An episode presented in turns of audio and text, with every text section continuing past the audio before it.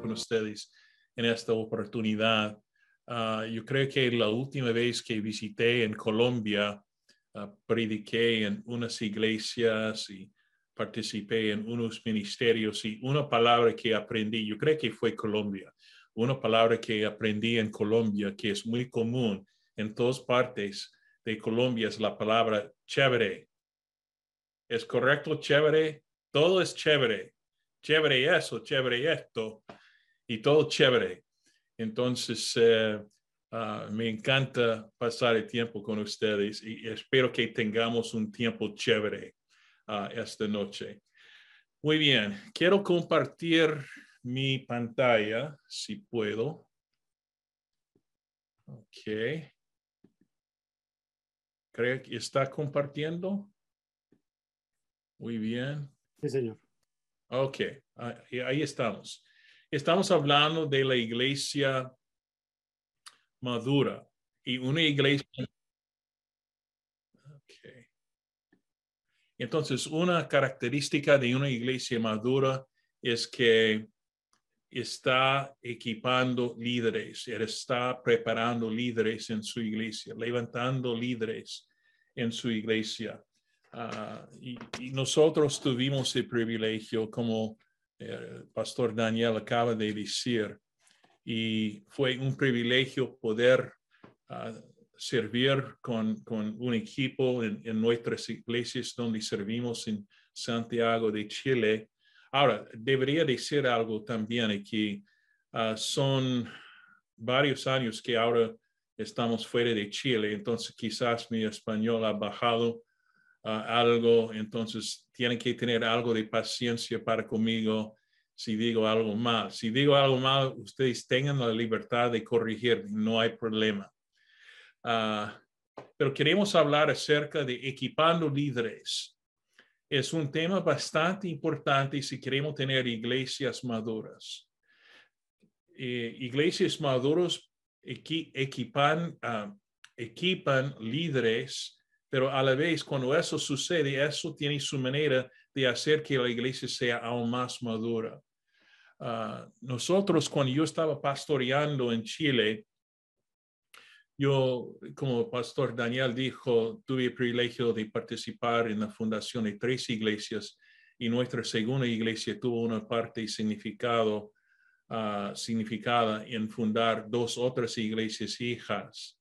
Y uh, una de las cosas que hacíamos en, Chile, uh, siempre formamos un equipo de hombres y tuvimos una reunión de hombres cada mes. Ah, y, también tuvimos otro equipo de líderes. Entonces había equipo de diáconos, equipo de líderes y equipo, o, o, sea, reunión de hombres, siempre juntándose todos los meses, una vez por mes, siempre invirtiéndonos en los hombres. Uh, entonces, y una de las cosas que yo hice uh, es que yo, entre equipo de líderes, yo trataba a ese equipo de líderes casi como un equipo de pastores. Entonces les di la oportunidad de predicar en nuestra iglesia los domingos por, por la mañana. Por ejemplo, yo solo prediqué dos veces al mes y dejara a los dos otros hombres en nuestra iglesia predicar otros domingos. También siempre hicimos una rotación de hombres dirigiendo la música, dando los avisos, siempre dándoles la oportunidad de ponerse frente a la iglesia, dándoles la experiencia de eso y siempre juntándonos después para corregir algunas pequeñas equivocaciones que hacemos de vez en cuando. Voy a hablar un poco más de eso más adelante en, en este estudio que tenemos juntos. Pero como resultado de eso, vimos varios hombres que se sintieron el llamado de Dios sobre su vida para ser pastor o, misionero. Ah, entonces, queremos hablar acerca de eso. Ahora, en el Nuevo Testamento, el Nuevo Testamento está lleno de instrucción sobre cómo disipular a los creyentes pero también se enfoca en cómo levantar líderes en la iglesia. Por ejemplo, Pablo le dice a Timoteo, está ahí, está funcionando, ahí está. Pablo dice, le dice a Timoteo, o sea, perdón, Pablo le dice a Tito en Tito 1.5, por esta causa, estoy averiguando si está funcionando, por esta, por esta causa te dejé en Creta para que corrigieses lo deficiente y establecieses ancianos en cada ciudad, así como lo como yo te mandé. Luego describe cómo deben ser estos ancianos. De manera similar, Pablo le dice a Timoteo en 2 Timoteo, capítulo 2, versículo 2, que busque hombres fieles que sean idóneos para enseñar también a otros. Entonces, quiero fomentar en los pastores que están presentes y los líderes que están presentes la gran responsabilidad de pensar en cómo levantar futuros líderes esa es una de, de sus obligaciones particulares como pastor. Entonces, ¿cuáles son algunos pasos para levantar líderes en su iglesia? Bueno, en primer lugar, enfatiza primero, 1 Timoteo capítulo 3 y Tito 1, frecuentemente en el ministerio. El lugar para comenzar es con los requisitos que Pablo da a Timoteo y a Tito. Y, como Dice en 1 Timoteo 3, 1, 7, todos ustedes conocen este pasaje, pero vamos a leerlo otra vez. Dice, palabra fiel, si alguno anhela obispado, buena obra desea. Y por supuesto sabemos cuando dice obispado, está hablando del oficio pastorado. Dice versículo 2, pero es necesario que el obispo sea irreprensible, marido de una sola mujer, sobrio, prudente, decoroso, hospedador, apto para enseñar, no dado al vino, no pendenciero, no codicioso de ganancias deshonestas, sino amable, apacible, no uh, avaro. Dice allí.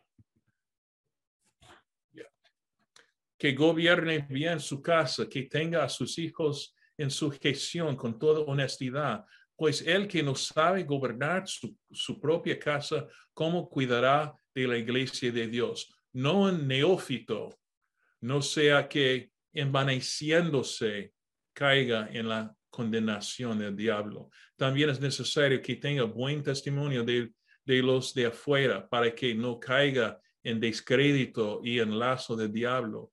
También dice en 1 Timoteo, 1 Timoteo, Tito capítulo 1, versículos 6 a 9, lo siguiente, el que fuera, fuere irreprensible, marido de una sola mujer y tenga hijos creyentes que no estén acusados de disolución ni de rebeldía, porque es necesario que el obispo sea irreprensible como administrador de Dios, no soberbio, no iracundo, no dado al vino, no pendenciero, no codicioso de ganancias honestas, sino hospedador, amante de lo bueno, sobrio, justo, santo, dueño de sí mismo, retenedor de la palabra fiel,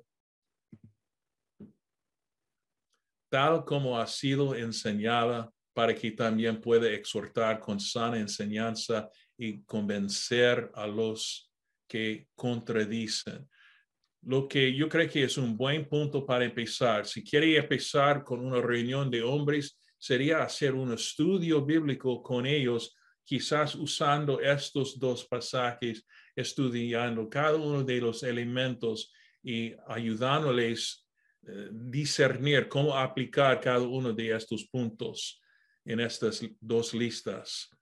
No hay nada extraordinario en estas cualidades personales sin embargo, como oía Don Carson decir una vez, un pastor hace extraordinariamente bien lo que un cristiano ordinario debe hacer. El líder debería ser ejemplar para todo el rebaño. debería ser un cuadro de madurez para todos. Si estamos hablando de iglesias maduras, debemos tener pastores que también muestren madurez. Yo solía preguntar a los jóvenes en nuestras iglesias si habían pensado en servir como pastores futuros y lo hacía yo temprano en su discipulado. Primero Timoteo capítulo 3 versículo 1 dice, si alguno anhela obispado, buena obra desea. Es buena cosa desear ser pastor. Es lo que dice. Estos dos pasajes en Timoteo y Tito son una buena herramienta de discipulado para cada cristiano, no solamente para los hombres. Ah, es, bueno para cada cristiano desarrollar estas cualidades en su vida. Ahora, habiendo dicho eso, no creo que Pablo quiera proporcionar una lista exhaustiva de lo que debe ser un pastor o un líder. Por ejemplo, nunca dice en, esos dos pasajes lector fiel de la Biblia. Ah, nunca dice hombre de oración, aunque creo que cada líder en la iglesia debe ser esas dos cosas. Cuando se trata de levantar líderes en general, creo que también debemos buscar dones naturales de liderazgo. Recuerda, Pablo le dice a Timoteo que busque hombres fieles que pueden enseñar a otros, así como hombres que anhelan obispado. Un hombre puede anhelar ser pastor por las razones equivocadas, pero un hombre que no anhela ser pastor en absoluto no está calificado porque dice debería desear hacerlo. Es muy importante que debes pastorear a hombres con la mira en los requisitos bíblicos. Esa es la línea base. Y cuando un hombre demuestra los dones naturales y destrezas de liderazgo, más puedes buscar oportunidades para que él practique ser líder. Entonces,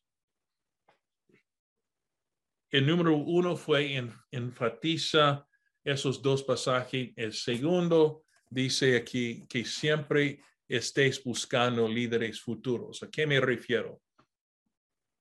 Si deseas levantar líderes, necesitas estar en posición de observación, ah, observación permanente incluso.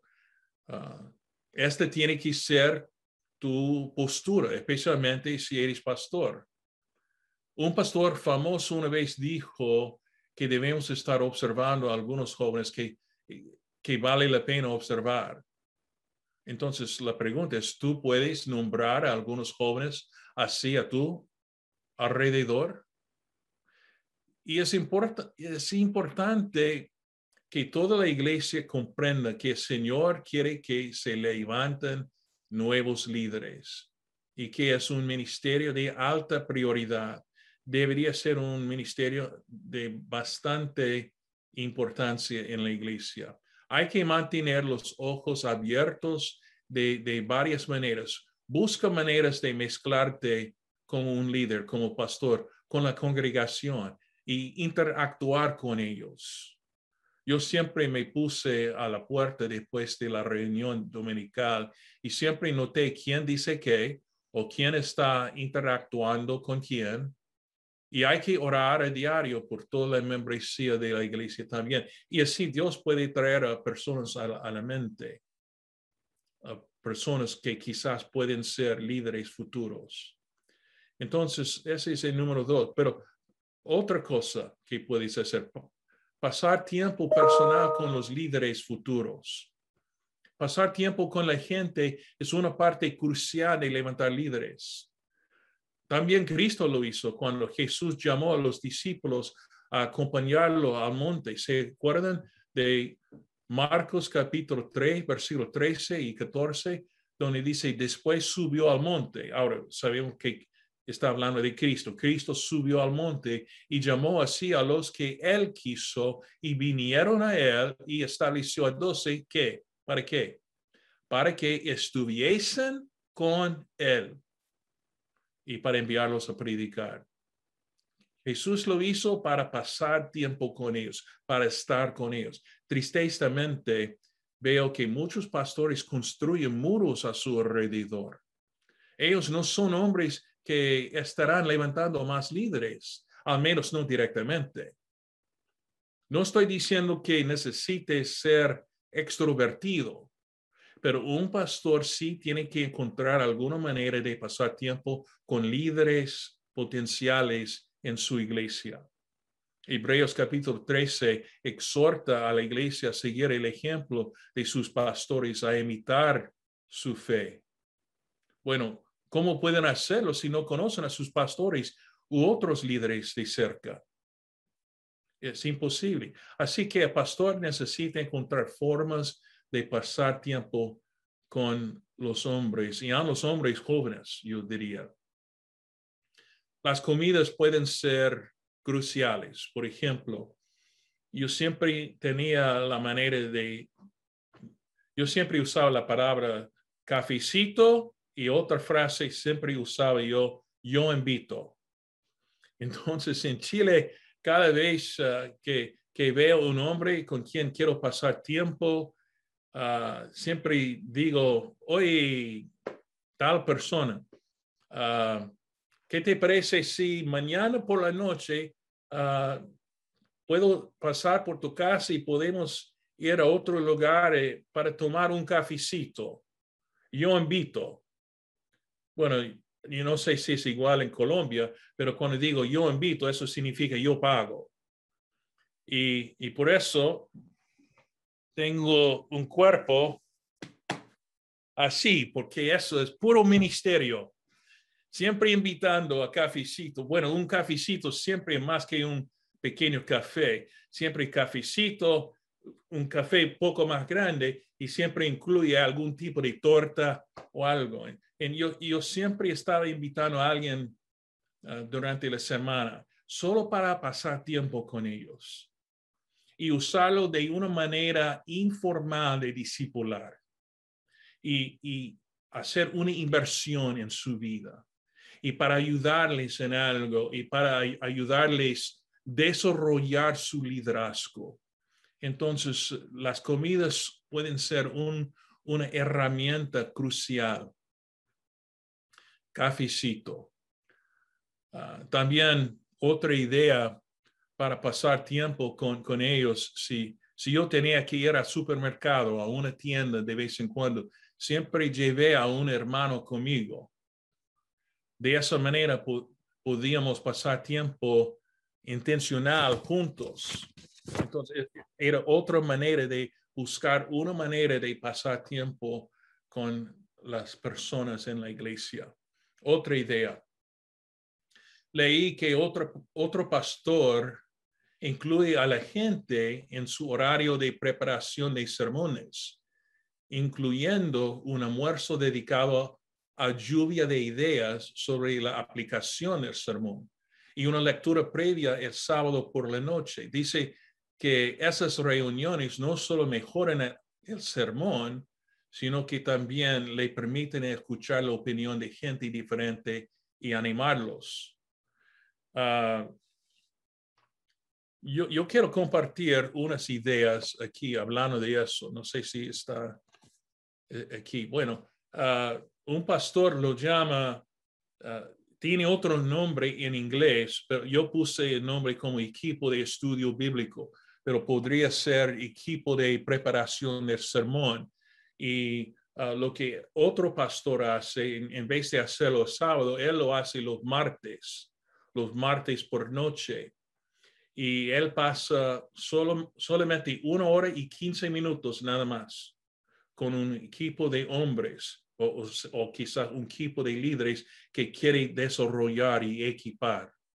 Entonces invita a los hombres a su casa los martes por noche y hacen unas cosas. La primera cosa que hacen es que repasen el sermón de la semana pasada. Entonces pasen tiempo revisando ah, el sermón que hablaron de lo bueno y de las cosas que tienen que mejorar. Ah, y él invita, el pastor invita a cada uno de los hombres eh, en esa reunión compartir algo, ah, buscando crítica constructiva, pero también cuáles fueron, las cosas buenas que, que pasaron en el sermón. Ah, a veces el pastor no siempre está de acuerdo con sus críticas constructivas, pero no es el momento de defenderse.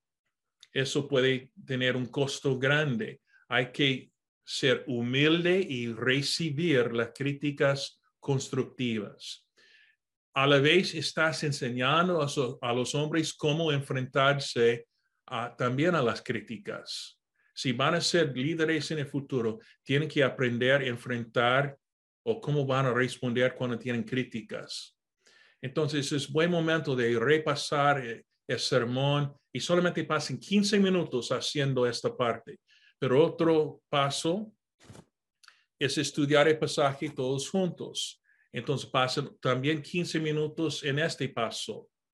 Ah, ellos eh, tienen el pasaje que el pastor va a predicar el domingo que viene. Entonces ellos estudian el pasaje por siete, ocho minutos en silencio y están haciendo muchas observaciones, están rayando, tienen eh, el pasaje imprimido en una hoja, hoja de trabajo, entonces hacen círculos acerca, alrededor de palabras claves, uh, subrayan otras frases importantes, uh, siempre están identificando cosas importantes en el pasaje y después de siete, ocho minutos, entonces ellos comparten lo que acaban de estudiar.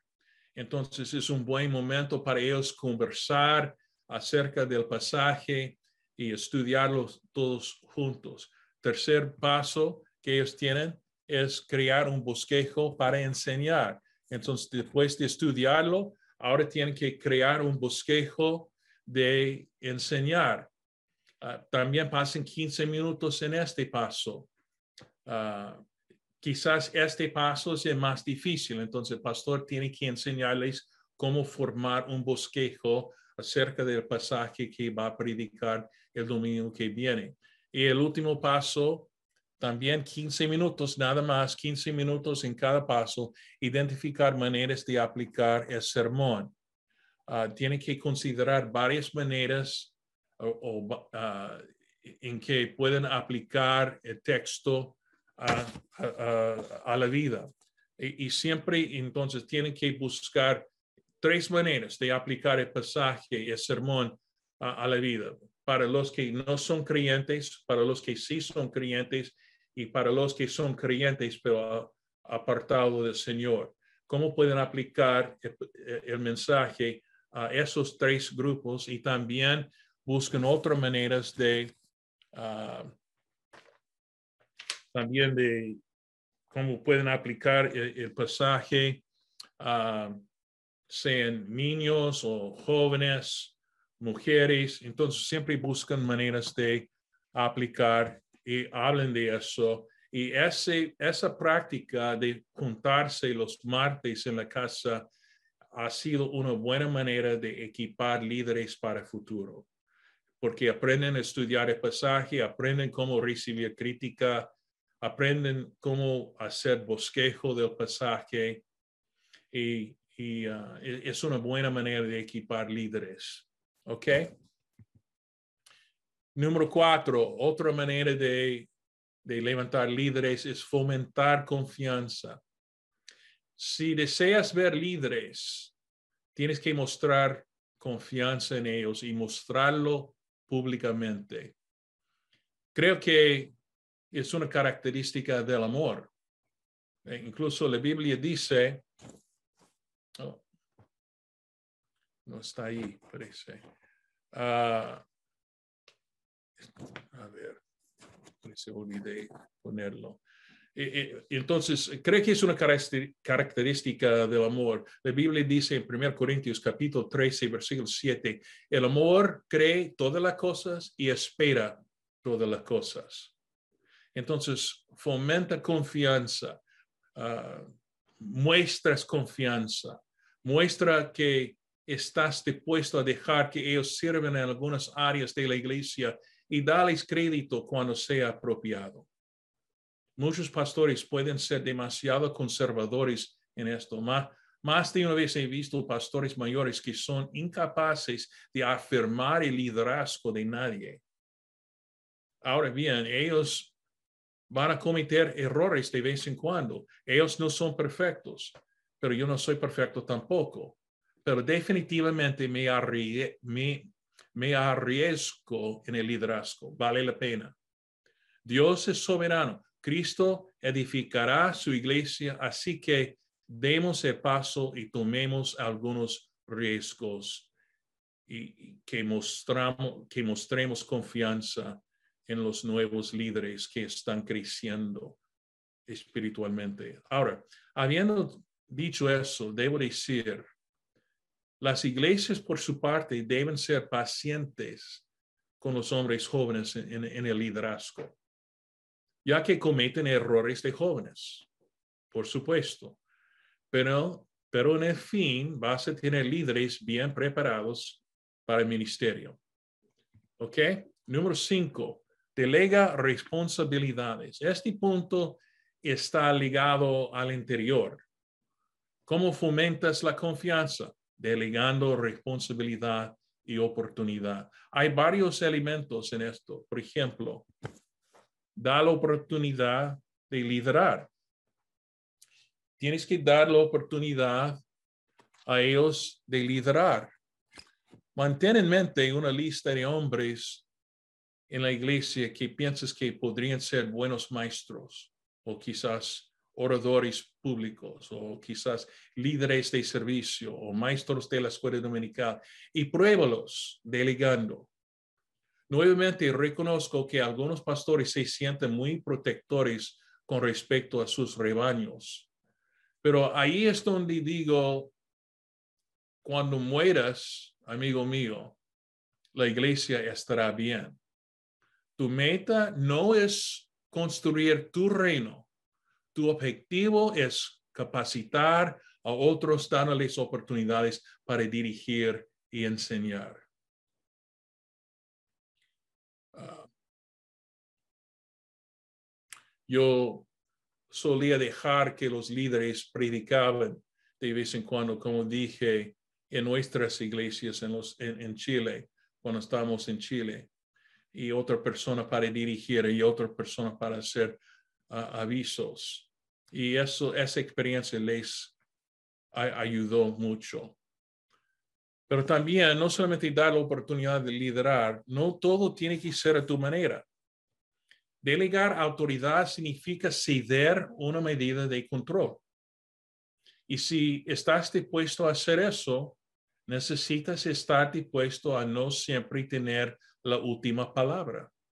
No todo debe ir por donde tú quieres. Si nunca dejas que la gente conduzca de una manera contraria a tu propia opinión, no estás dejándolos liderar realmente. Por lo tanto, sí, puede que te sientas decepcionado a perder en uno u otro tema, pero la ganancia de animar a otros líderes a liderar es una mejor inversión a largo plazo. Y otro, otra manera de hacerlo, cultiva el respeto por otros líderes.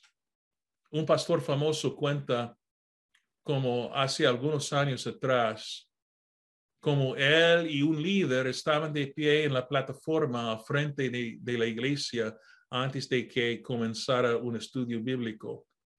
Y durante los avisos, los dos jugaban un poco entre ellos y el pastor le dio unas palmadas en la cabeza al, líder que estaba a su lado. El líder inmediatamente llevó al pastor a un lado y le dijo amable, pero firmemente, pastor, tienes que detenerte. No puedes tratarme así delante de la iglesia si quieres que me respeten. El pastor dijo, que él tenía razón y pareció tan obvio. Por supuesto, necesitaba tratarlo públicamente como un líder y trabajar para cultivar en la iglesia ese respeto hacia él. Muy importante que el pastor muestra respeto a los otros líderes en la iglesia. Es importante. Entonces, número seis, otra manera de levantar líderes en la iglesia. Da y recibe comentarios, críticas constructivas y evaluaciones. Ustedes, básicamente estoy hablando de retroalimentación. ¿Se entiende esa palabra en Colombia, retroalimentación?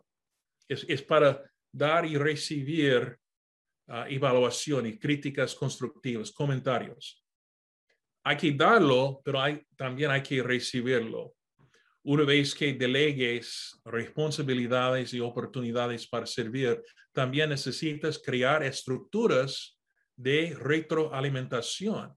Y para empezar, eso significa mostrar a aquellos que estás discipulando cómo dar y recibir crítica de una forma piadosa. Sé honesto y tierno con los hermanos sobre cosas que podrían mejorar. Tu habilidad para dar crítica constructiva crecerá grandemente si, si tu ejemplo es invitar a recibir crítica constructiva también. Si derribo cada crítica constructiva que me ofrezca a mí, uno de los líderes potenciales aprenderá rápidamente que es en vano ofrecerme sus opiniones de manera directa. Es un mal gasto de tiempo. Siempre hay espacio de mejora en el ministerio. Puedo recibir crítica constructiva. Está bien. Puedo hacerlo. Además de modelar lo que significa dar y recibir críticas constructivas, también debemos modelar el dar apoyo y ánimo piadoso por el otro lado. Pablo tenía muchas cosas críticas que decir a la iglesia de Corinto, pero si lees el comienzo de su carta, ves que Pablo da gracias a Dios por ellos. Dice en ese pasaje en primero, primero de, uh, primero de Corintios, capítulo 1, versículos 5 y 7, porque en todas las cosas fuisteis enriquecidos en él en toda palabra, en toda ciencia, de tal manera que nada os falta en ningún don, esperando la manifestación de nuestro Señor Jesucristo. Él está usando palabras lindas, bonitas, dando gracias por ellos. Y él comenzó con eso antes de dar sus críticas constructivas. No creo que Pablo estuviera halagando a los corintios aquí cree que estaba reconociendo correctamente lo que Dios había hecho. Alentar a los líderes potenciales debe enseñarles a alabar a Dios. Lamentablemente, algunos tienen el mal concepto que el verdadero liderazgo se muestra solo en la corrección de los demás. Y es por eso que ellos a menudo predican mensajes que son nada más que regaños. Hay momentos para regañar, sin duda, pero 80 al 90% de lo que esperas corregir puedes lograr mediante el ánimo y una buena palabra. Si, si miras hacia atrás en tu vida y consideras que te influyó más, que te influyó más, probablemente te, te darás cuenta de que fue la gente que creyó en ti. Entonces, hay que hacerlo. Número siete, ¿cómo estamos con el tiempo? ¿Estamos bien todavía? Ok, estamos bien. Número siete, fomenta la mentalidad de liderazgo siervo. No sé si está bien esa frase, liderazgo siervo o si es al revés, siervo liderazgo. Uh, voy a decir liderazgo siervo. Si ustedes quieren corregirme, no hay problema. Pero muy a menudo, hoy en día, la gente no entiende lo que un don de autoridad piadosa puede ser. Hay que enseñar la importancia de la autoridad piadosa. Ah, y cuando digo autoridad piadosa, estoy hablando de liderazgo siervo. Y que en realidad La autoridad piadosa es liderazgo siervo. Jesús ciertamente enseñó a sus discípulos sobre el buen uso de la autoridad en Mateo capítulo 20, versículo 25 a 27, donde dice, entonces Jesús llamándolos dijo, ¿sabéis que los gobernantes de las naciones se enseñorean de ellas y los que son grandes ejercen sobre ellas potestad? Mas entre vosotros no será así, sino que el que quiera hacerse grande entre vosotros será vuestro servidor. Y el que quiera ser primero entre vosotros será vuestro siervo. Estamos hablando de autoridad piadosa, es decir, liderazgo siervo. Es interesante para mí las últimas palabras de David en 2 Samuel, eh, capítulo 23, versículo 3 a 4, donde dice, versículo 3, habrá un justo que gobierne entre los hombres, que gobierne en el temor de Dios. Será como la luz de la mañana, como el resplandor del sol en una mañana sin nubes como la lluvia que hace brotar la hierba de la tierra. Básicamente está diciendo que la buena autoridad bendice a los que están bajo su autoridad, los nutre. La gente gravitará hacia una autoridad saludable que se usa por el bien de aquellos bajo su cuidado, en lugar de usarlos para su propio bien. Es igual en una familia. La familia prospera bajo buenos padres. La autoridad bíblica no es para tu propio beneficio, sino es para el bien de aquellos bajo tu autoridad. El mejor ejemplo de esto es Jesús, el rey que fue a la cruz y murió para el beneficio de nosotros. Usó su autoridad no para su propio beneficio, sino para el bien de todos nosotros, derramando su sangre por nosotros. Él es nuestro ejemplo. Así como Jesús enseñó a sus discípulos en el uso piadoso de la autoridad y lo modeló en sí mismo, así también nosotros debemos hacerlo con los hombres que estamos levantando en el liderazgo. Número ocho, enseña la importancia de claridad.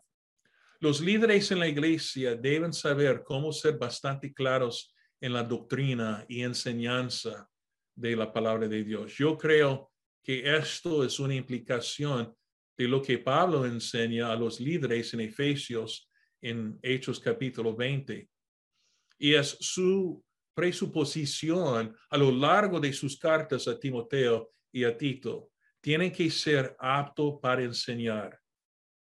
Un líder debe poseer claridad sobre la verdad y necesitan ser especialmente claros sobre ciertos temas, los asuntos más básicos de la teología, por ejemplo, evangelio también, aquellas doctrinas que distingan a tu iglesia de otras iglesias y aquellas enseñanzas en la escritura que están bajo fuego hoy en día y enseñanzas que no son populares en el mundo en general. Debemos saber lo que sabemos o, debemos saber esos temas bien y debemos poder articularlos con claridad.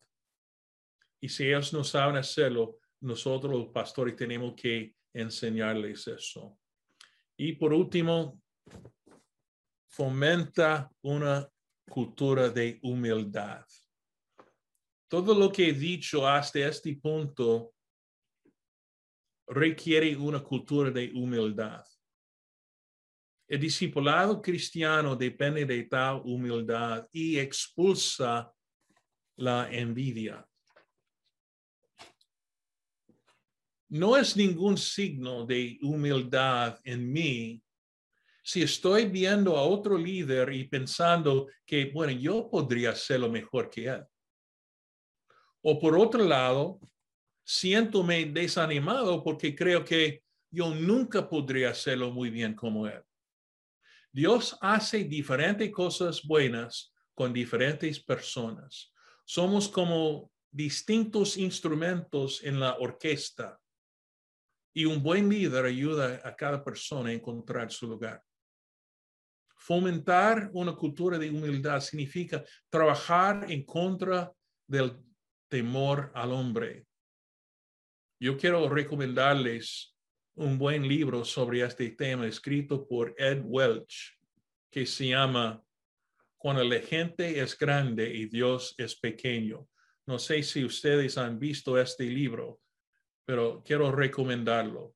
Excelente libro y yo creo que cada pastor debería leerlo, cada pastor futuro ah, que está en preparación debería leerlo como un requisito. Personalmente es mi opinión personal.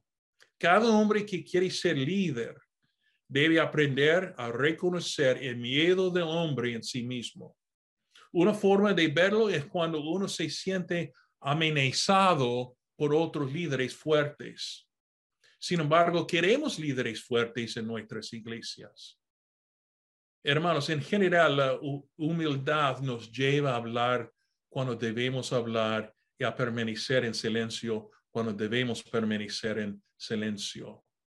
Nos lleva a ser tiernos y de piel gruesa. Queremos ver líderes humildes en nuestras iglesias, pero hemos de ser humildes también nosotros. Que Dios nos ayude. Hermanos, muchas gracias. Terminé un poco temprano, unos minutos temprano, pero ah, hasta allí voy esta noche. Ah, muchas gracias por la oportunidad de estar con ustedes en esta oportunidad. Ah, estaré orando, estoy muy entusiasmado por lo que veo, lo que Dios está haciendo en Colombia y con las metas que ustedes tienen de fundar muchas otras iglesias ah, para el año 2030. yo comparto la historia de ustedes en todas partes siempre cuando estoy viajando por todas partes, yo hablo de ustedes y lo que Dios está haciendo en Colombia. Ustedes son un ejemplo para toda Sudamérica y doy gracias a Dios por ustedes. Que Dios les bendiga. Muchas gracias por la invitación de estar con ustedes esta noche.